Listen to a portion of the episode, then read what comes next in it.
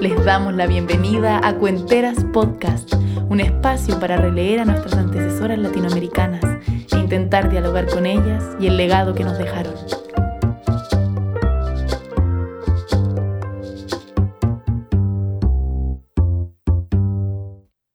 Es 18 de agosto de 1853 y en la jurisdicción de Amecameca en el Estado de México, doña Clara Lefort da luz a Laura María Luisa Elena Méndez Lefort.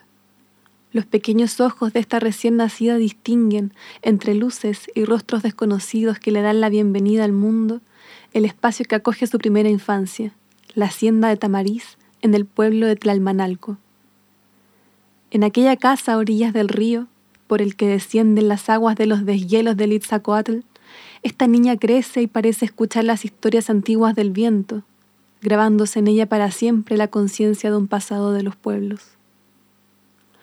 A los siete años se traslada junto a su familia a Ciudad de México.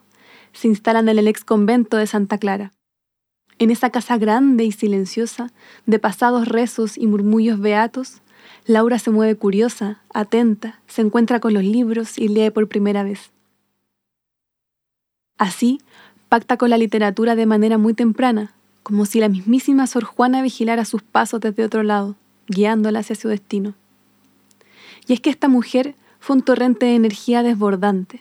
En 1872, con 17 años, se inscribió en la Escuela de Artes y Oficios para Mujeres, Tomó clases de idiomas y se matriculó en el Conservatorio de Música, donde aprendió canto, solfeo y piano. Su insaciable curiosidad intelectual la llevó a frecuentar las tertulias del grupo de escritores La Bohemia Literaria. También se suma al movimiento republicano y de la restauración que encabezaría Ignacio Manuel Altamirano. Laura es una mujer comprometida con los procesos políticos y sociales de su país, abogando por los sectores marginados, consciente de la necesidad e importancia de la educación y también propulsora de una reivindicación de género, que la corona como una de las primeras y más activas feministas mexicanas. En 1873 conoce el dolor de la muerte. Su pareja, Manuel Acuña, a quien ama profundamente y con quien tiene un hijo de apenas tres meses, se suicida. Un mes después, el niño también muere a causa de una bronquitis. Laura escribe sus primeros poemas en el desamparo, y tal y como se atesora un regalo doliente, no dejará de escribir versos a quienes dejaron de acompañarla.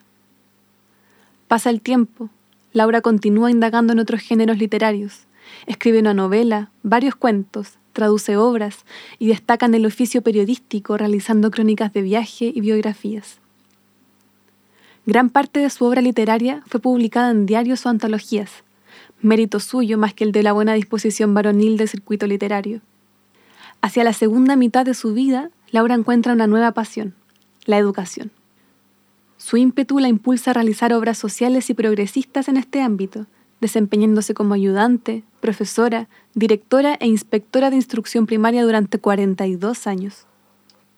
Se hace cargo de la subdirección de la Escuela Normal para Profesoras de Toluca, viaja a congresos representando al país y escribe varios textos deseosa de compartir sus hallazgos, tan críticos e incisivos en materia educacional.